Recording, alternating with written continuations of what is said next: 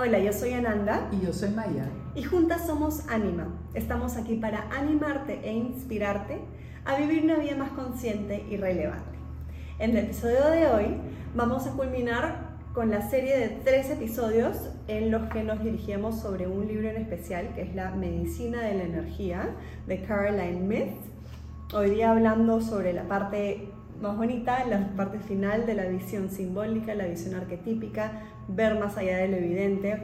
Si nos han acompañado en estas, en estas tres pequeñas series em, para poder terminar de redondear el tema, para poder ver más allá, y si no, vayan a ver de todas maneras los dos episodios anteriores para poder finalizar con este y que todo tenga sentido y que lo puedan aplicar a sus vidas. Y de ahí ya seguiremos con otros temas, ¿no? La visión, has estado esperando la visión simbólica, mami. Mucho, sí, sí. es prácticamente mi día a día, la visión simbólica. Ofrecer también mis servicios en cuanto a la interpretación de la visión simbólica, que es la parte más creativa, la parte más eh, individualizada, que también hace que el cliente sienta que si bien es cierto trabajamos con símbolos para todo el mundo, cada uno de nosotros vive y convive con los símbolos de manera muy, muy particular. Claro que sí. Y también cómo poder en este libro aplicarla a situaciones en crisis, por ejemplo, que hemos estado viendo porque se trata de la medicina, de enfermedades también físicas, ¿no? Entonces vamos a indagar en ese tema, así que quédense con nosotras en Keep Your Spirit Up. Entonces, queremos comenzar leyendo, porque siempre, tratamos siempre de resumir todo lo que hay, ¿no es cierto? Obviamente, para que ustedes no tengan que leer el libro si es que no quieren.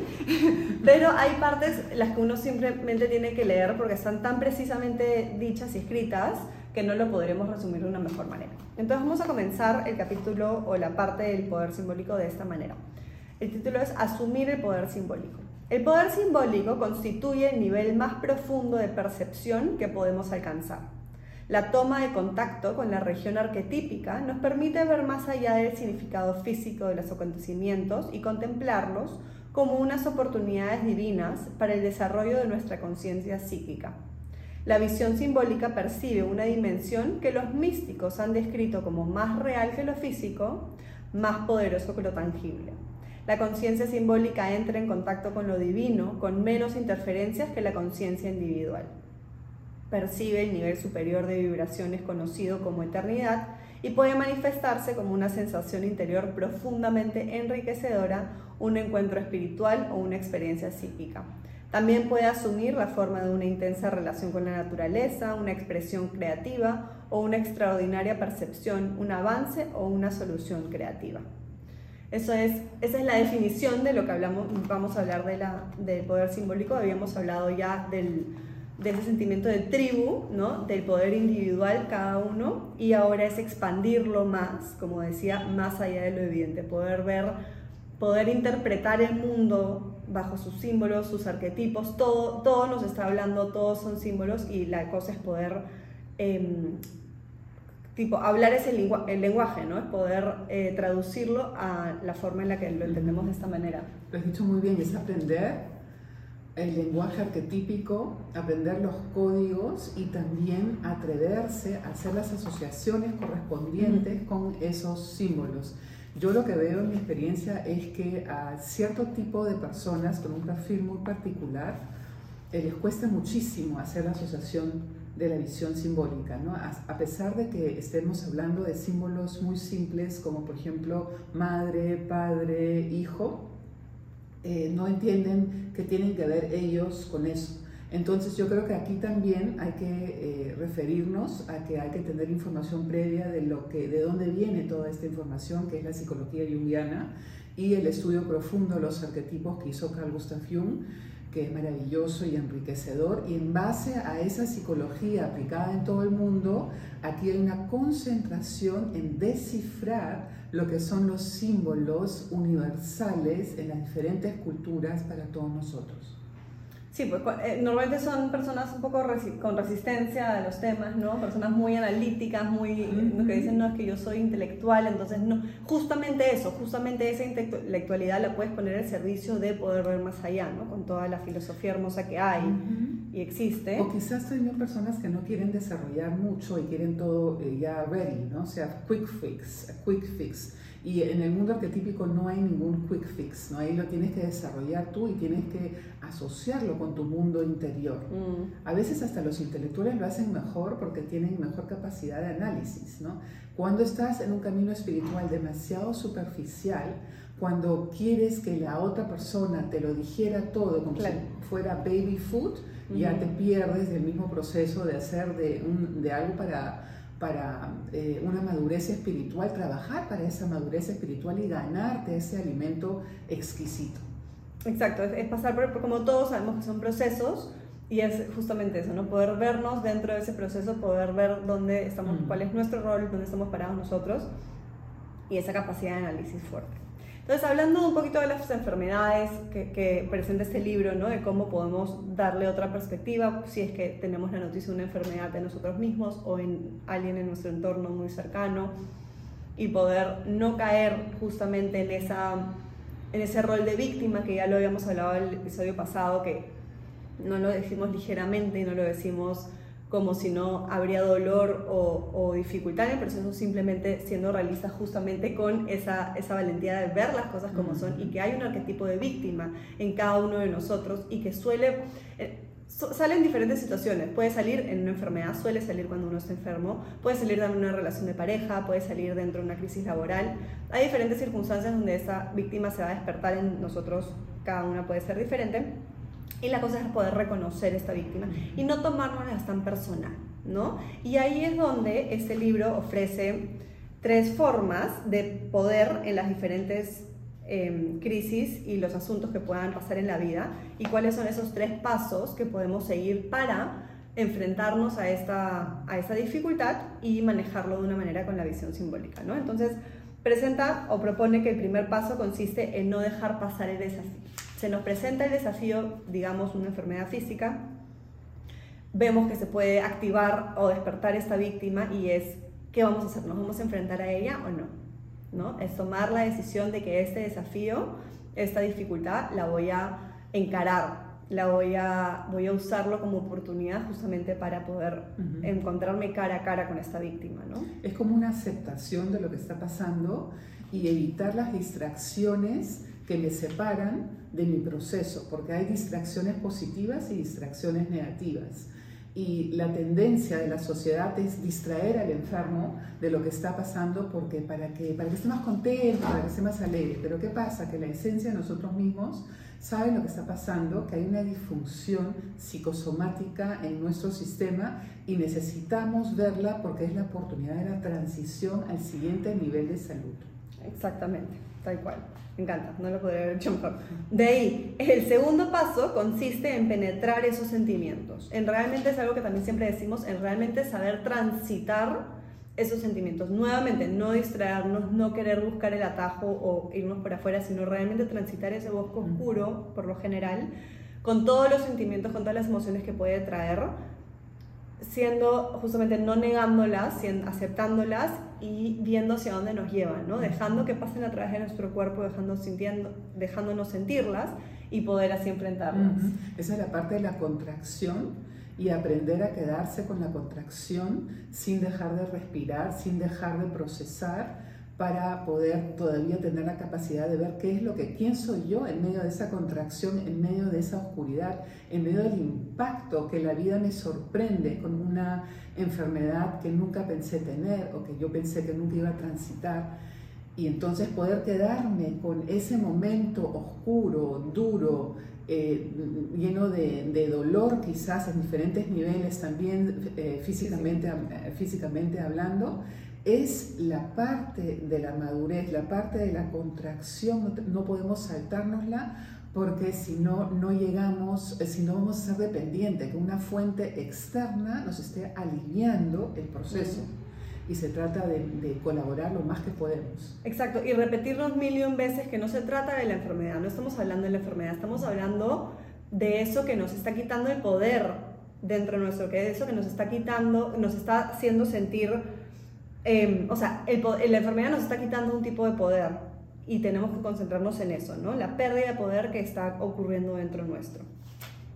Y de ahí nos propone ir en busca justamente de las cosas que nos hacen sentir poderosos. Es retomar el poder sobre nosotros, porque es la única manera de poder enfrentar a esa víctima, darle como que la vuelta a esa víctima, de decir, ok, acá tú no eres la que mandas, tú no eres la que está en el asiento de, del conductor, sino yo voy a tomar las riendas del asunto, ¿no? Y comenzar a tomar decisiones que nos den poder, eh, que nos den poder el organismo, el organismo sé que también se tiene que sanar, eh, es desarrollar esa idea de fe real, de, de confianza.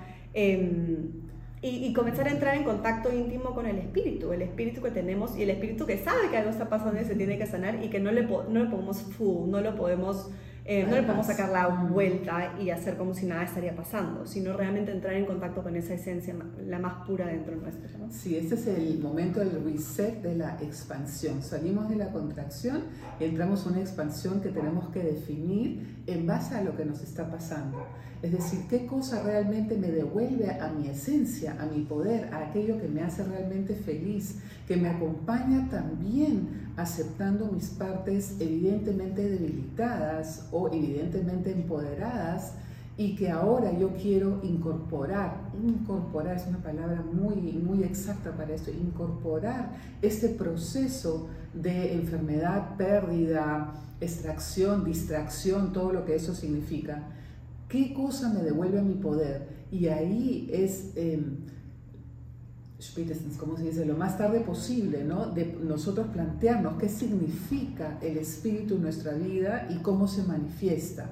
¿Cuáles son las fuentes que me relacionan con el espíritu en lo concreto, en mi rutina diaria y en mi creencia, en mi sentir? que se vea en la acción, tanto a solas como compartido. ¿Dónde están? ¿Dónde las puedo sentir? Es un punto que muchas veces también los clientes me dicen, pero ¿cómo, Maya? ¿Cómo me conecto? Ahí es donde también tienes que primero ver en qué dirección quieres ir para empoderarte nuevamente, eh, qué quieres que sienta tu vida, qué no quieres que entre en tu vida y cómo se va a ver eso, ¿no? Por ejemplo, cómo comienzas el día, cómo, eh, cómo son tus pensamientos, estás más en la onda positiva, en la onda negativa, cuáles son los mantras, no solamente los mantras hindú, sino los mantras en general, como afirmaciones que vas a repetir y que van a guiar tu vida. El, otro día estábamos hablando del poder del nombre. El nombre lo repites muchas veces. El nombre en sí ya es un mantra. Y, si tú puedes empoderar ese mantra, ese ser que es tu identidad, con otro tipo de mantras que, está, que habita en tu cabeza, que habita en tu corazón y que tú puedas ver en las acciones con objetos bonitos o con acciones bonitas o acciones eh, inspiradoras, hazlo.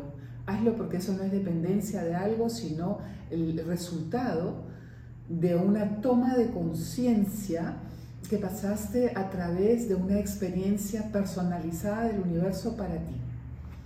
Y en, esos tips diarios o prácticos también es el tema de, celebrar cada pequeña victoria, no sea insignificante o, algo grande, celebrar cada cosita en el día, poder reforzarnos justamente en ese poder, en esa fuerza interna que estamos sacando a flote.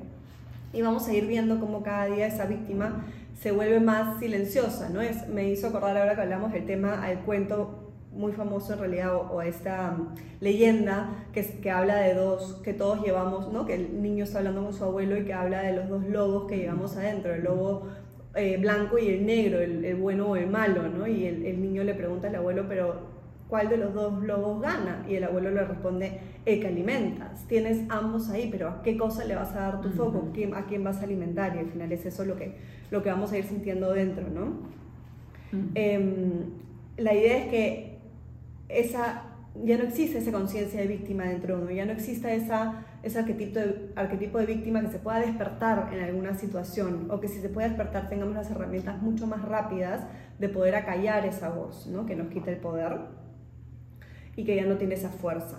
Em, y hablábamos justamente que este razonamiento arquetípico es la forma de percepción más liberadora que existe, nos libera de absolutamente todo justamente porque nos centra en nuestro, en nuestro poder y nuestra fuerza y es sumamente enriquecedor.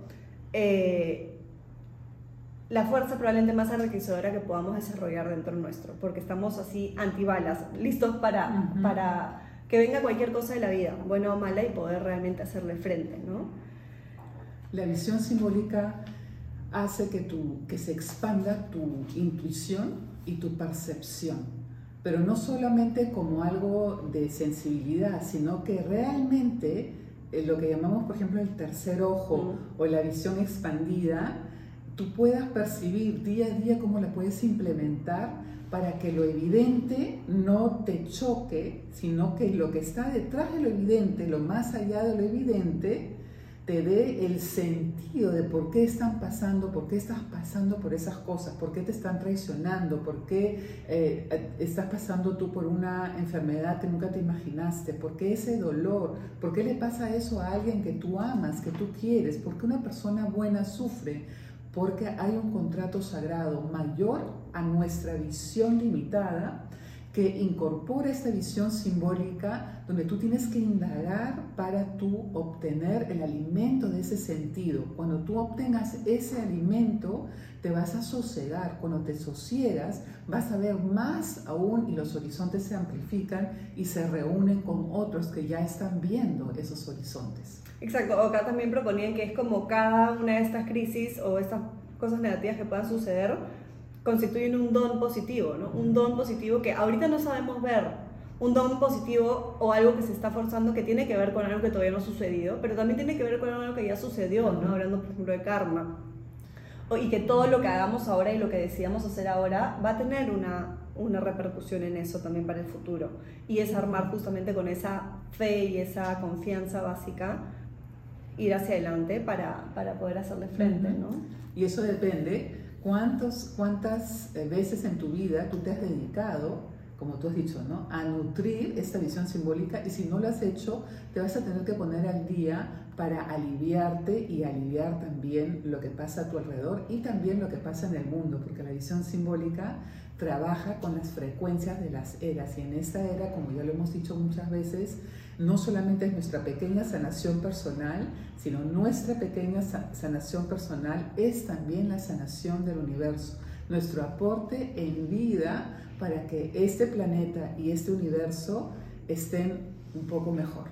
Sí, y ah, hablando de eras también, este, esta visión simbólica constituye también, eh, es inherente al octavo chakra, que normalmente siempre hablamos de siete chakras y hemos hecho una serie de chakras anteriormente, que hace como un año, donde hablábamos hasta el octavo chakra. Entonces revísenlo, voy a dejarlo acá en las notas, el link directo, eh, que es esa, ese centro energético que resuena por encima de nuestro cuerpo físico. que va justamente más allá, justamente es más allá de lo evidente porque estamos hablando de esta visión simbólica.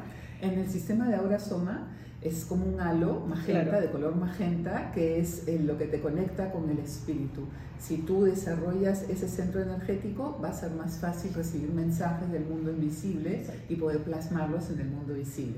Exactamente, es eso, ¿no? Es aflorar esa visión completa es aflorar la intuición, es aflorar nuestra sensibilidad con algo más. Si hablamos de, temas psíquicos, también no se trata de solo psiquismo, de qué cosa va a pasar, sino simplemente ser más sensibles a, todo lo, a la información que hay a nuestro alrededor y poder digerirla de otra manera.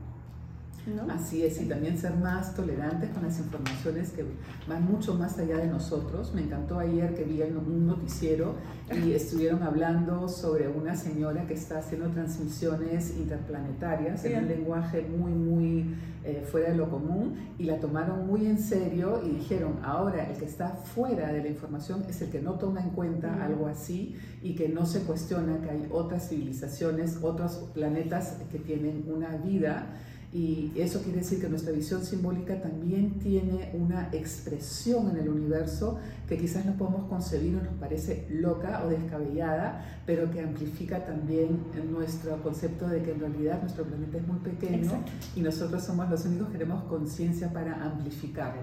Sí, y o sea, nos limita, ¿no? Porque estamos pensando que somos los únicos y los más poderosos y no es así y ahí el universo nos va a mostrar lo, lo contrario. Y también se trata de no limitarnos en el gozo de lo físico, sino justamente poder abrazar e incluir todo en nuestra experiencia terrenal y humana. ¿no? Así es. Si tienen alguna duda, algún comentario, algo que quieran em, dejarnos sobre esto, estamos felices de seguir la conversación en Instagram o acá por YouTube o Spotify o por donde nos escuchen, siempre suscribiéndose para que les lleguen los nuevos episodios. Ahora se los sacamos siempre los miércoles, pero cada segundo miércoles, porque el tiempo avanza muy rápido. Queremos que tengan el tiempo de poder estar al día con el podcast. Muchas personas nos dicen que no alcanzo a estar al día, entonces le damos un poco más de tiempo. Nos tomamos nosotras también más tiempo para preparar estos episodios, para también seguir con todo el trabajo individual. Y, poder estar acá presentes. Muchas gracias por ser parte de nuestro espacio sagrado, por estar acá un miércoles más. And always keep your spirit up.